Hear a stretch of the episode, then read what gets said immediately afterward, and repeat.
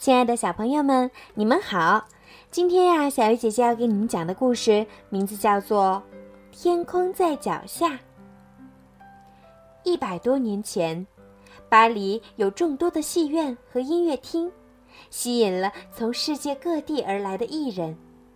在当时，最好的落脚处，要算是寡妇葛太太那间位于英格兰大街上的小旅店了。远从莫斯科、纽约各地来的演员、杂耍艺人和特技高手们都喜欢来这儿，享受葛太太的拿手菜和羽绒床。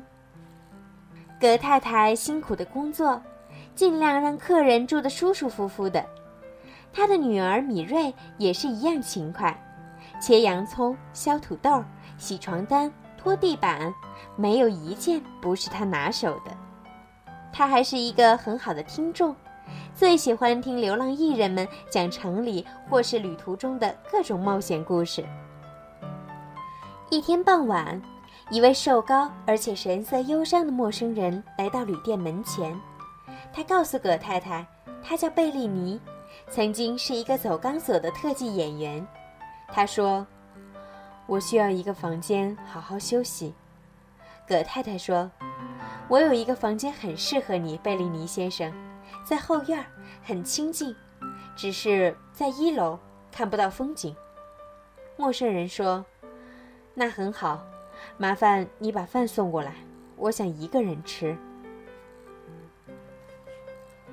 第二天下午，米瑞去后院收床单的时候，赫然看见那个陌生人在横跨院子的绳索上走着。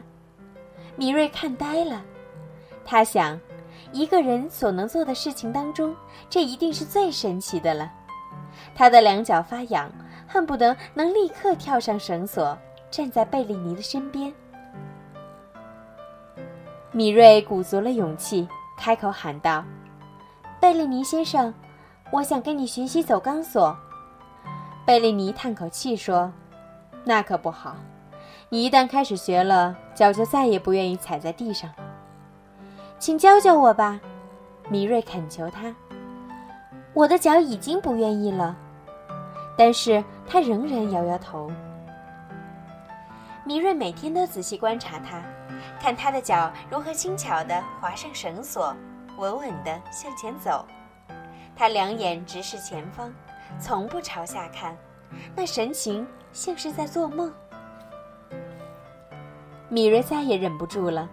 一看贝利尼出了门，他便跳上绳索，要自己试着走一走。他站在绳索上，手臂晃动得像旋转的风车，一下子便摔到地上。贝利尼怎么走起来那么轻松呢？米瑞想，如果我继续努力，一定学得会。试到第十次，米瑞终于能用一只脚在绳子上保持了几秒钟的平衡。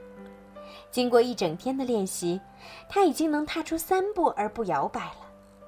米瑞继续苦练，不知道摔过多少次。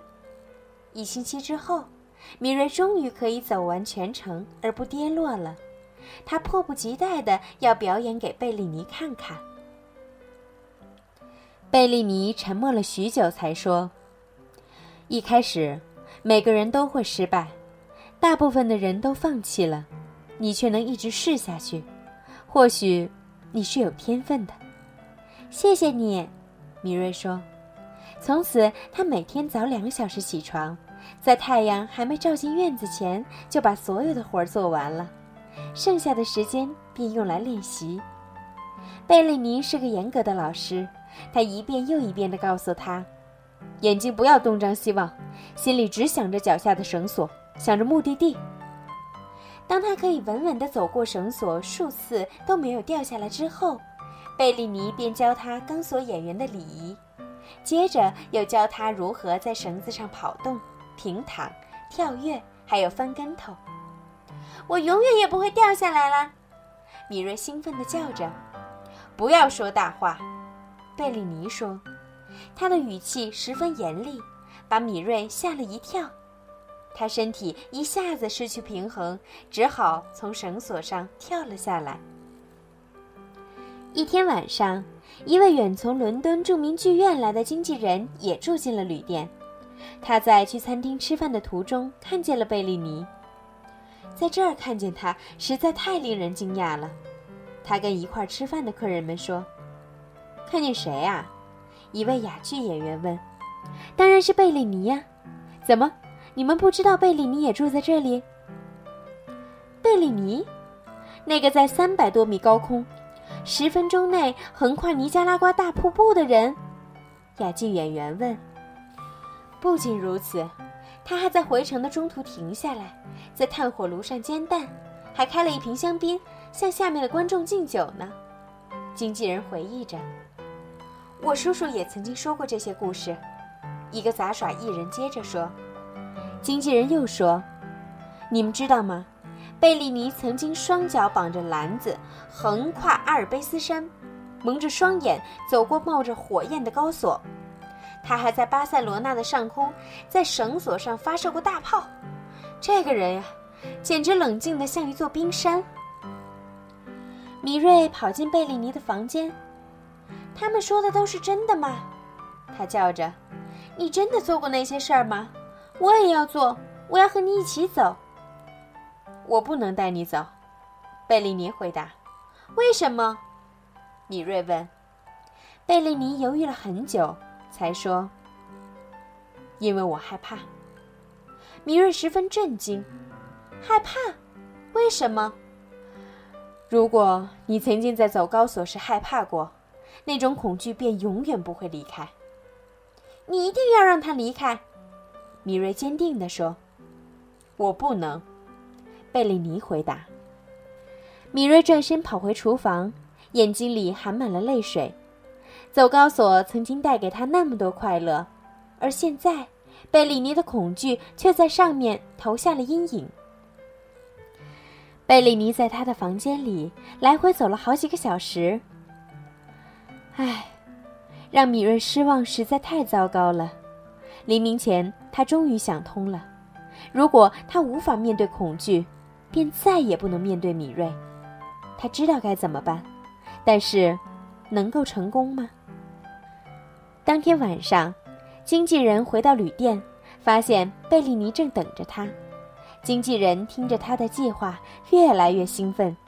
他向贝利尼保证：“你放心，我一定会做好准备。”同时，他又对自己说：“哇，我可要好好赚上一笔了。”我是多么幸运呢！正好这个时候在巴黎。贝利尼找来一条中间缠钢丝的绳索，又借来一个绞盘，连夜将钢索布置好。第二天晚上，米瑞听见街上一阵闹哄哄的，他的母亲葛太太说：“快去瞧瞧吧，也许能让你开开心。”广场早已被人群挤得水泄不通，人太多了。一开始，米瑞几乎看不见经纪人在空中打的亮光圈儿。伟大的贝利尼回来喽！经纪人喊着：“那会是真的吗？”米瑞又兴奋又紧张，他的心砰砰地狂跳着。贝利尼踏上钢索，向观众敬礼。他向前迈出一步，却僵住不动了。群众疯狂地欢呼着，但是有什么不对劲儿了？米瑞知道那是怎么回事儿。这时候，他跟贝利尼一样，僵在那里。忽然间，他转身用力撞开身后的门，跑进去，飞奔上楼梯，直冲到顶楼，再爬上屋顶。他向贝利尼伸出双手，贝利尼也微笑着向他走来。米瑞的脚一踏上高索，立时感受到极大的快乐，正如梦想中的那样。他在星光下横跨夜空，太精彩了，太精彩了！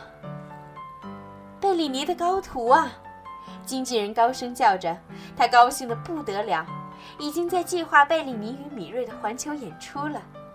至于师徒二人呢，他们想着的只有脚下的绳索和到达的目的地。